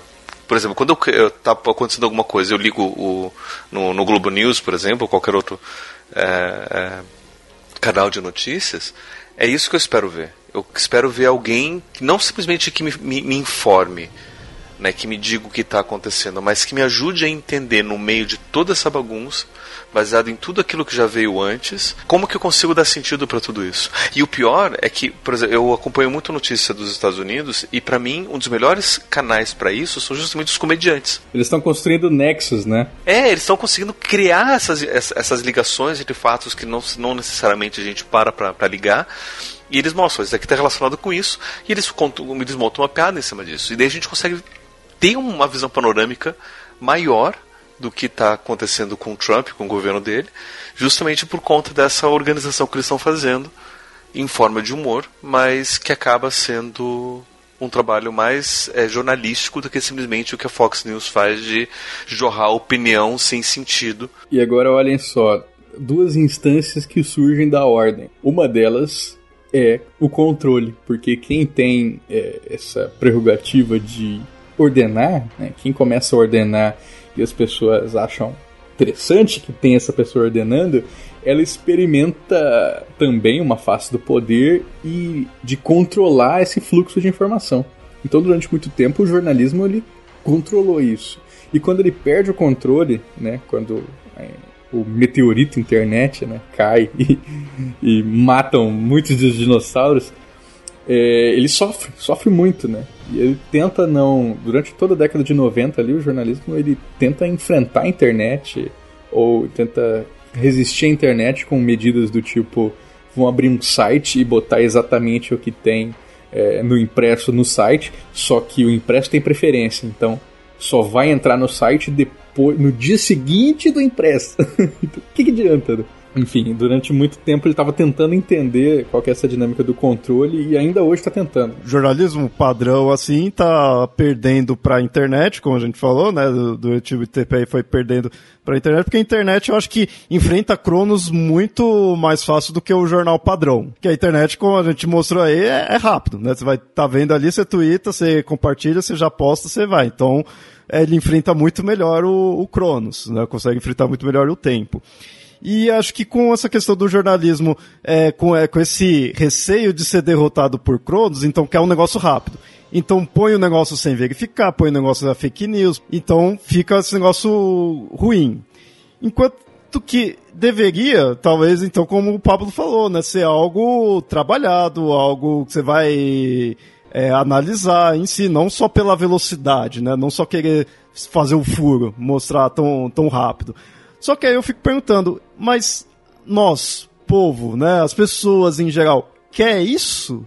Ou, ou sabe que isso deveria ser, é, ser desejado? Porque de repente é assim, as pessoas não, elas querem algo rápido, elas querem algo ali na hora independente e aí depois aquele negócio, né? Depois que eu vou ver se aquilo lá é verdade ou não. É bem aquela coisa assim, ó, não sei se isso é verdade, mas tô compartilhando porque vai que, né? Então, tipo, a pessoa não pensa tanto na veracidade, ela quer já saber e quer também informar. Então, o jornalismo acaba querendo pôr rápido porque, porque as pessoas querem rápido. Um alimenta o outro, talvez. O jornalismo está tentando apelar para uma lógica de mercado, que não necessariamente é a lógica do jornalismo. Na tentativa de tentar vender, é, é aquela discussão que, a gente, que eu acompanhava no, no, no mestrado, né?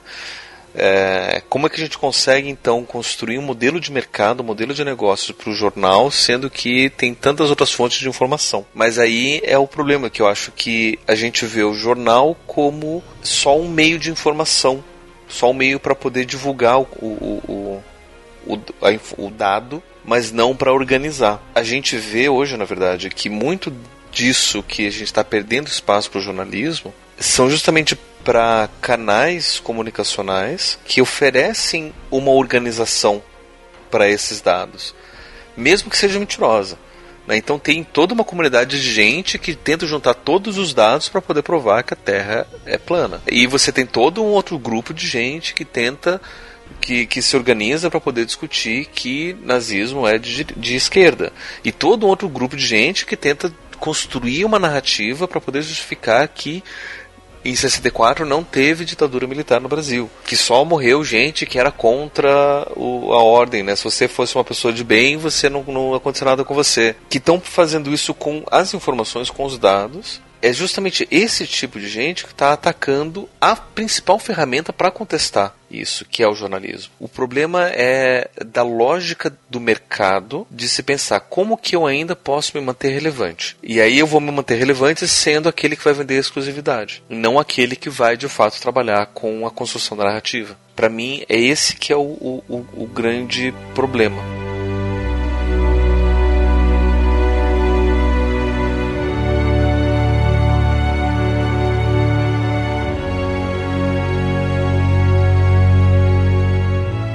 Uma coisa que isso, isso para mim era claro, mas eu percebi que eu não falei aqui, então, gente, é preciso primeiro de tudo desvincular. Ah, isso é difícil, tá? Mas é possível. desvincular jornalismo da empresa jornalística. Opa, o que, que isso quer dizer? Que quando a gente está pensando como é que o jornalismo pode se manter relevante, a gente não está pensando em encontrar modelos de negócio para que a Folha continue a ganhar dinheiro, apesar da publicidade dela estar tá caindo. Isso não é o mais importante.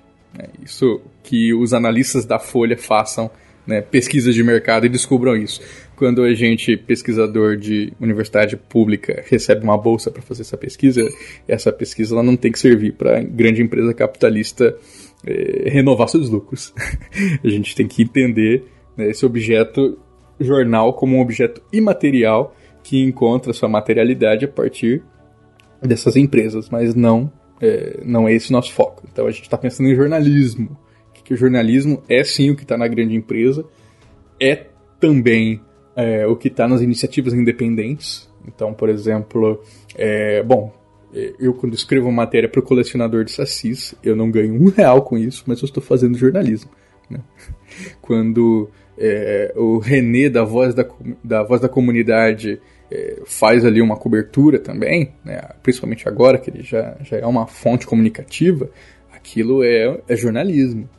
Quando é, um, a gente apoia uma iniciativa por financiamento coletivo para receber reportagens, né, como a, a, a pública fez, é, isso é jornalismo. Então, assim, temos que ter essa visão ampla de que jornalismo é isso que a gente está falando. Né? Então, é, pensando nessa amplitude, existe um lugar para o jornalismo diário, é, imediato, e existe um lugar para o jornalismo interpretativo.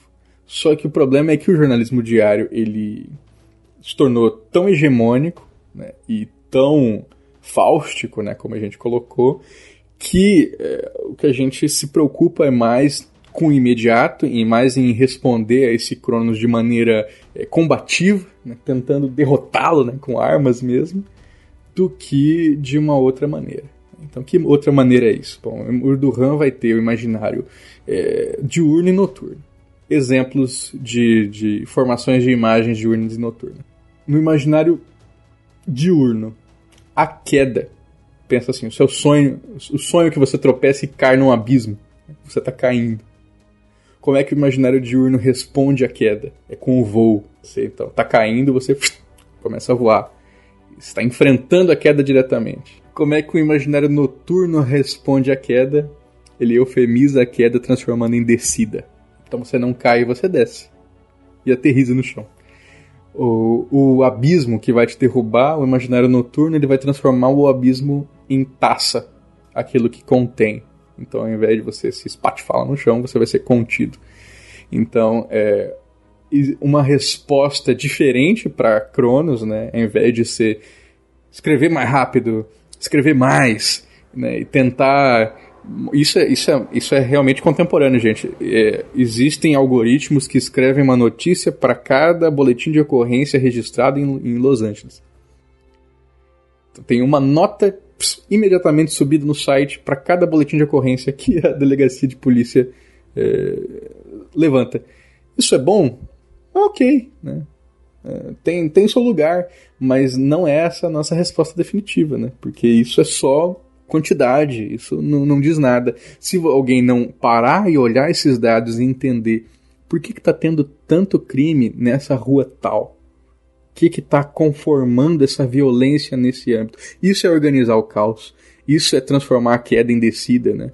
Isso é entender que é possível responder ao tempo, não enfrentando o tempo, mas é, tentando formar uma coisa mais duradoura. Seria ao invés de você enfrentar o tempo, você caminhar com o tempo, né?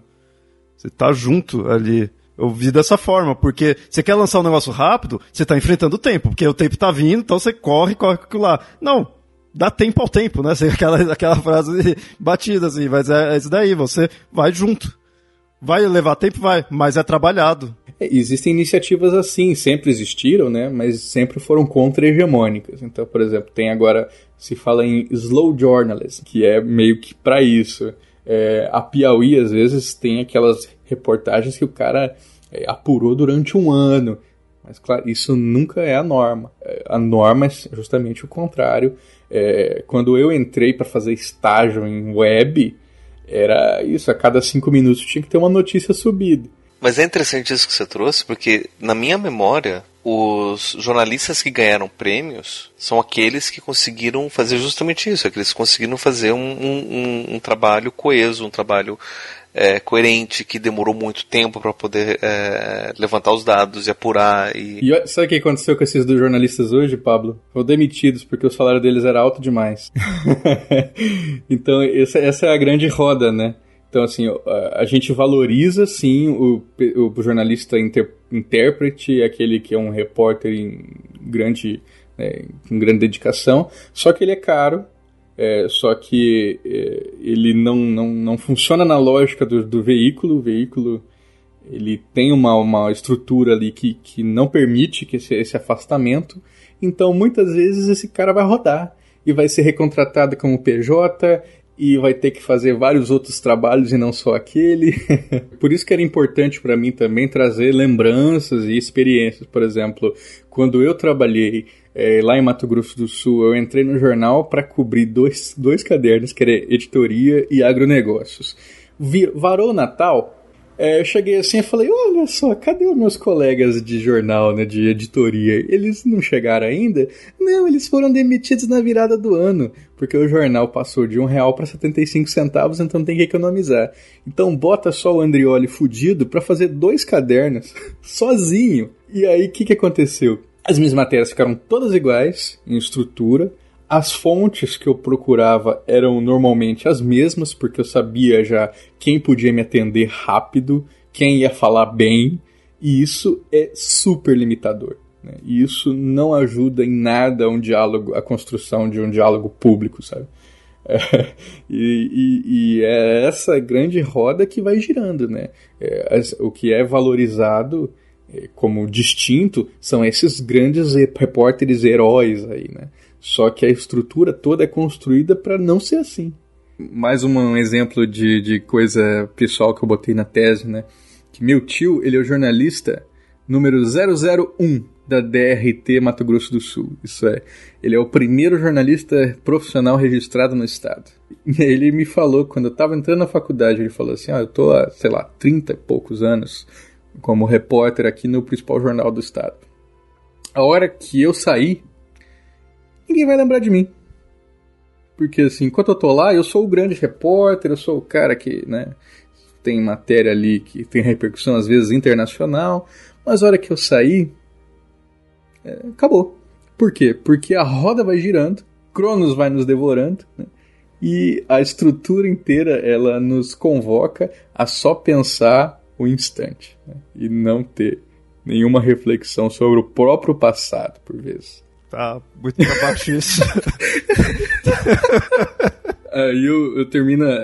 Aí eu termino. A, eu queria saber tese, se você né? termina com alguma solução. É isso que eu tô, tô agoniado com isso. Tem um, uma coisa no mito de Prometeu que muita gente esquece, né? Que é que a partir de Prometeu que a gente tem Pandora.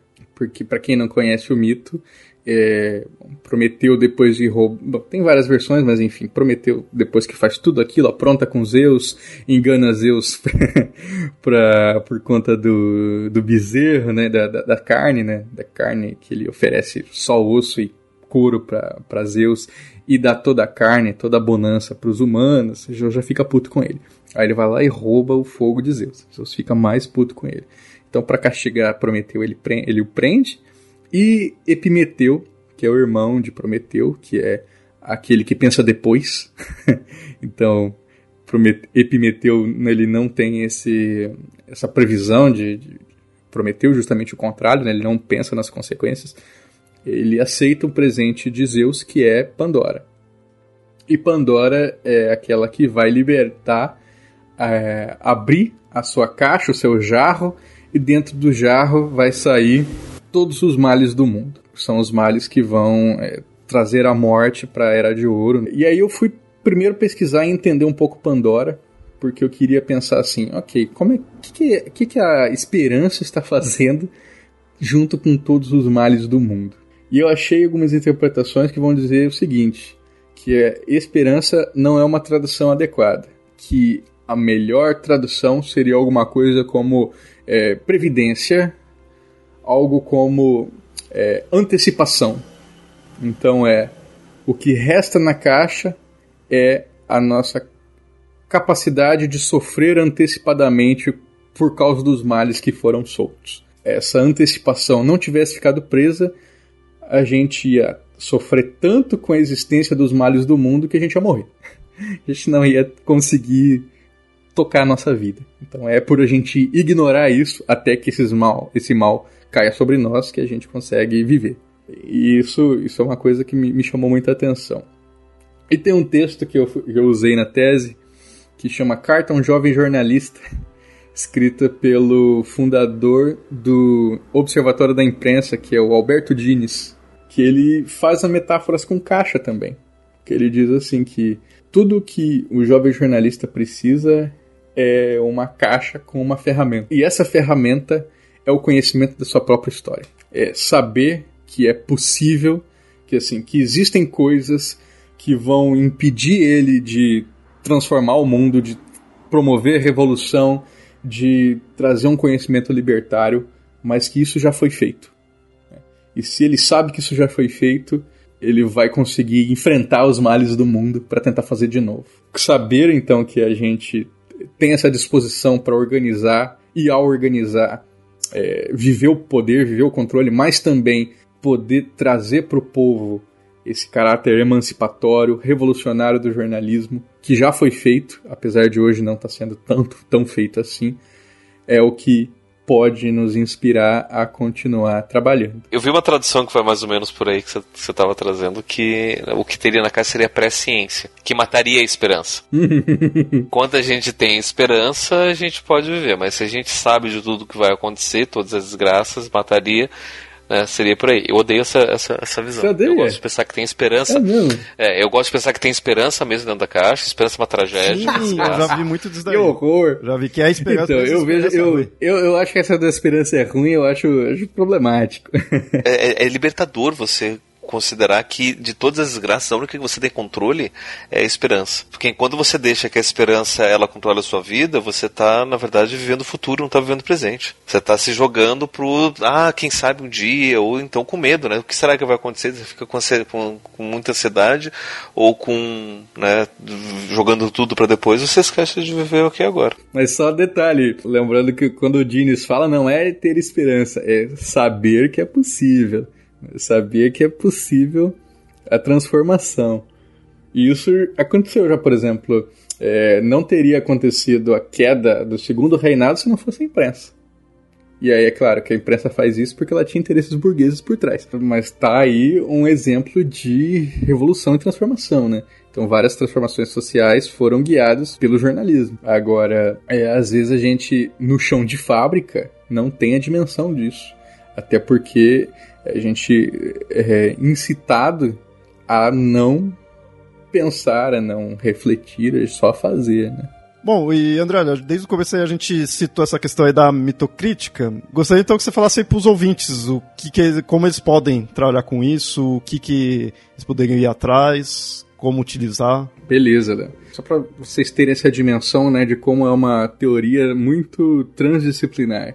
Então a gente encontra usos de mitocrítica e a sua irmã mitanálise, que é uma interpretação do social, né, não só de uma obra cultural, mas também do social. Só que para fazer uma meta-análise do Han diz que a gente tem que considerar cinco, cinco viradas geracionais, então não é uma coisa que eu consigo fazer no doutorado. E você pode encontrar trabalhos de mitocrítica desde a educação, na educação tem muito, na letras, no, na comunicação tem um pouco, né? Principalmente agora com o meu grupo de pesquisa. No esporte eu já encontrei, então tem gente que na educação física fez uma mitocrítica das matérias que acompanharam a carreira do Ronaldo Fenômeno. Então a gente encontra uma amplitude ali de usos muito grande, né? Normalmente lá fora na literatura, na educação e aqui, né? Estamos aí com esse grupo, o Imaginalis, para pensar a comunicação.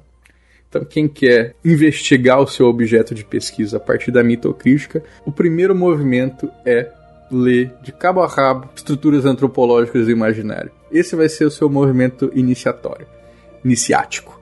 Você pega o livro, você vai olhar, lê primeiro a introdução. Acho que são, sei lá, 100 páginas. Lê a introdução, você vai sofrer, vai ser uma merda, não vai dar para entender direito vai ter um monte de referência à música, a coisa que você nunca viu. Calma, respira. Leu a introdução do Estruturas Antropológicas do Imaginário, agora está, estaciona ele ali. E o Duran tem outros livros que, que são mais é, é, introdutórios, porque ele deu palestras né, explicando estruturas, então vocês podem procurar, por exemplo, a imagem simbólica e o imaginário, que são livros que o Duran tenta ser um pouco mais didático sobre aquilo. E aí você pega o Estruturas Antropológicas, volta ele de novo, lê a introdução outra vez, e aí você avança para os regimes de imagem. Aí você vai entender o que, que é a queda, o que, que é a descida, o que, que é o voo, como é que se constrói essas imagens de céu, de noite. E aí você vai conseguir entender muita coisa. Do tipo, é, como é que eu eufemizo uma boca. Então, uma boca que pode ser a boca do leão, a boca devoradora, a boca cheia de dentes. Né? Se eu eufemizo essa boca, o que, que ela vira? Então, tem muitas imagens simbólicas que vão sendo construídas a partir disso. Como eu disse, do Popularium foi o meu grande teste. Então, quando eu pego ali, por exemplo, a Yara e vou trabalhando é, a cabeleira da Yara, fazendo uma homologia com, a, com, a, com a, as ondas do mar, né? Tudo isso eu estou trabalhando ali com imagens simbólicas. Então vocês podem ter uma ideia do que, que eu estava fazendo ouvindo popular. Então, voltando à literatura. O Duran é fundamental, mas aí vocês vão podendo derivar a partir dele, né? Então, é legal conhecer Bachelard, o Pablo falou que tem essa entrada muito forte em Bachelard, né? Mas o, o Bachelard ele não tem um método. O Bachelard ele tem uma visão. Né? Então, quando você não consegue aplicar Bachelard nas coisas, pelo menos eu nunca vi isso sendo feito. Você lê Bachelard e aquilo vai guiar o seu olhar. Então você vai entender a profundeza de uma imagem simbólica. Agora, o Bachelard ele não tem um método, e a mitodologia é um método. E quem quer aí ampliar a visão sobre mito, né, para entender um pouco mais de como é que o Duran tá articulando o mito, enfim, é, o Eliade é bem legal, o sagrado e o profano, o mito do eterno retorno. Essas coisas vão te dar essa dimensão de entender o mito como não como mentira, mas como uma grande verdade. É isso que está na, inclusive na abertura que eu escrevi para para antologia Mitografias Mitos de Origem, né? que é muito, muito inspirado em Eliade, que é para falar é, essa é a nossa grande verdade, porque o mito de origem, se ele diz que a gente existe por causa do mito, a nossa existência é a sua comprovação. então, como vai ser mentira? Ela é a grande verdade. Então, esse é o, essa é a, é a força dessa narrativa mítica. O Levi-Strauss é bem bacana para você entender qual é a, como é que o estruturalismo vai, vai se articular ali em Duran e principalmente eu recomendo do Levi-Strauss o pensamento selvagem porque aí vocês vão estar tá vendo que o pensamento selvagem ele não é o pensamento do selvagem, daquele homem que foi entendido como selvagem em separação à civilização, mas é o seu pensamento em, calcado na oralidade, né? E como que isso conforma imagens. Então a gente pensa que essas imagens elas não são formadas, elas são deformadas e essa deformação vem dessa pulsão ancestral. Então esses são, são alguns livros básicos que a gente pode trabalhar. A partir deles, né, quem quiser ir conversar comigo, depois me manda um e-mail, me manda, me pergunta do seu objeto que eu posso tentar ajudar para a gente construir um ramo de estudo sério mitocrítico aqui no Brasil. Então, ouvinte, foca aí também no, nas indicações que o Andreoli fez, que eu acho que isso é importante aí, porque de fato isso é um tema que tem muitos aí nomes de gente talvez nunca tenha lido, né? Você nunca tenha é, ouvido falar assim, porque alguns aí a gente cita em vários episódios aí do, do Papo Lendário. Nem por isso pode ter lido, então fica a indicação que o Andreoli fez. Mas agora já vamos aí para as considerações. Pablo, o que você tem para falar? É agradável a gente ver essa renovação do, do, do uso do, do mito para poder pensar a realidade, né? porque a gente insiste ainda em pensar o mito como uma coisa extra, alheia, né? como só uma história antiga ou alguma outra coisa assim. Né? E, e aqui no Mitografia a gente sempre tenta trazer esse pensamento mítico para a gente poder pensar qualquer coisa. Só que é, esse é um tipo de exercício que não se faz, é um tipo de exercício que infelizmente, infelizmente também não se dá crédito. Mas é um exercício que oferece muita coisa, que oferece muitos caminhos né? principalmente para coisas que são relativamente novas, né? porque eu fico imaginando que possivelmente não existia jornalismo na época que os mitos foram feitos. Na, na, época que os primeiros mitos eram contados. Mas isso não impede da gente poder pegar a mesma experiência do jornalismo e entender que essa é uma experiência humana, né, de sempre de poder contar a história, de poder organizar as coisas, né, de poder construir a própria realidade. Que isso daí a gente sempre teve. Mas é, é uma coisa interessante a gente poder repensar essas, essas nossas experiências, coisas que a gente só tem hoje em dia, que não existia antes. Né? A gente poder pensar, por exemplo, né, o, a questão do, do, do, podcast como alguma coisa que só foi possível no século XXI, conta das tecnologias que vão ser desenvolvidas só no século XXI, a partir de, de, de ideias que só vão ser desenvolvidas, como o registro do áudio só no final do século XIX. A experiência do áudio é diferente a partir disso. Né? E daí como é que a gente vai poder pensar um mito de algo que não existia, que passou a existir? Mas não é isso que a gente está fazendo, né? A gente está usando o mito para poder repensar a experiência humana. E, e, isso que eu acho muito agradável de poder ver um trabalho desses, traz, lembrar a gente, principalmente disso, né? Que é possível a gente usar do imaginário, usar das experiências humanas para a gente poder repensar o que a gente está fazendo, né? a gente poder é, repensar os nossos caminhos, repensar as nossas escolhas, as nossas relações e também conseguir entender o que está acontecendo, né?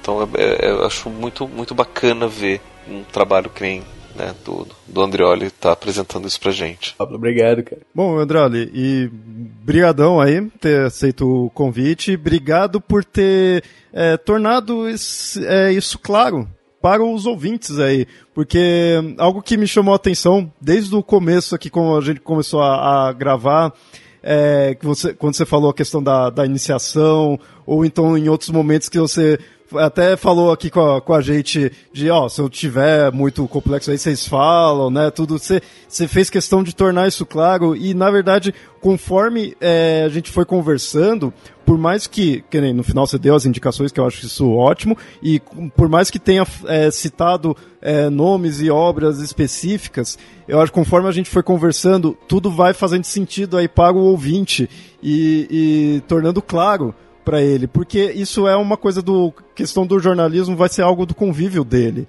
né? Vai estar tá ao, ao, redor aí, não é algo como eu brinquei numa parte ali de ficar algo acadêmico, onde ninguém vai entender nada. Não, o jornalismo não pode ser isso, é, e, e, a pessoa tem que estar tá em contato com isso daí. Então eu acho que pro ouvinte que.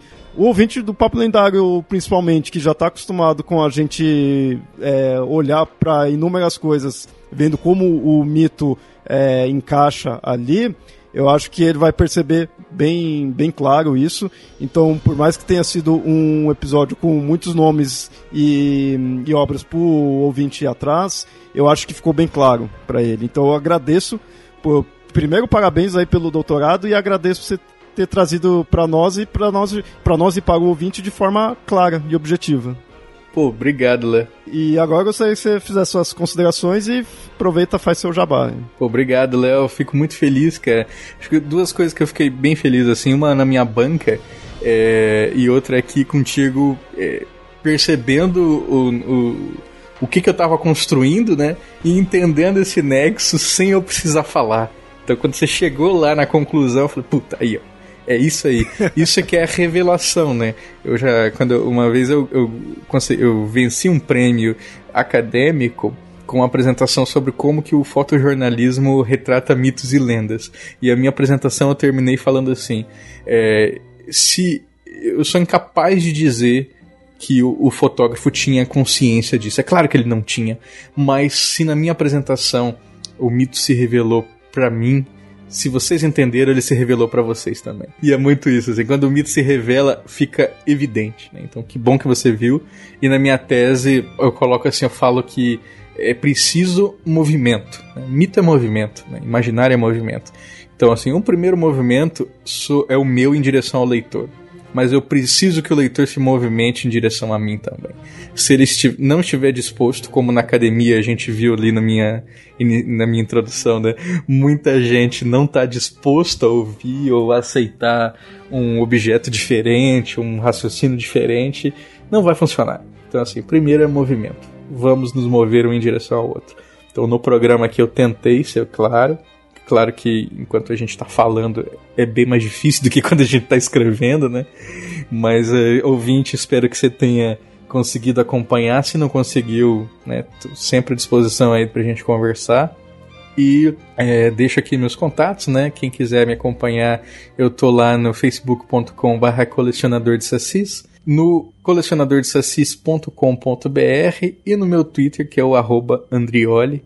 Eu queria fazer dois jabás, que é do além do meu site, né, que é o Colecionador de Sacis, eu tenho meu podcast, que é o Poranduba, que sai toda semana sobre folclore brasileiro, e o meu programa no YouTube, que é o É Folk ou Fake, onde eu investigo, né, notícias falsas, por assim dizer, sobre mitos e lendas. Então, se você quer saber se aquela história que você ouviu, ela tem lastro folclórico ou não, eu tô lá contando para vocês. Maravilha, tá todos os links aí. Eu, Andreoli, o doutor Andreoli agora virando youtuber. Fica os links. Isso é mais uma, né? Esse é parte também desse compromisso, né, de divulgação do conhecimento, né?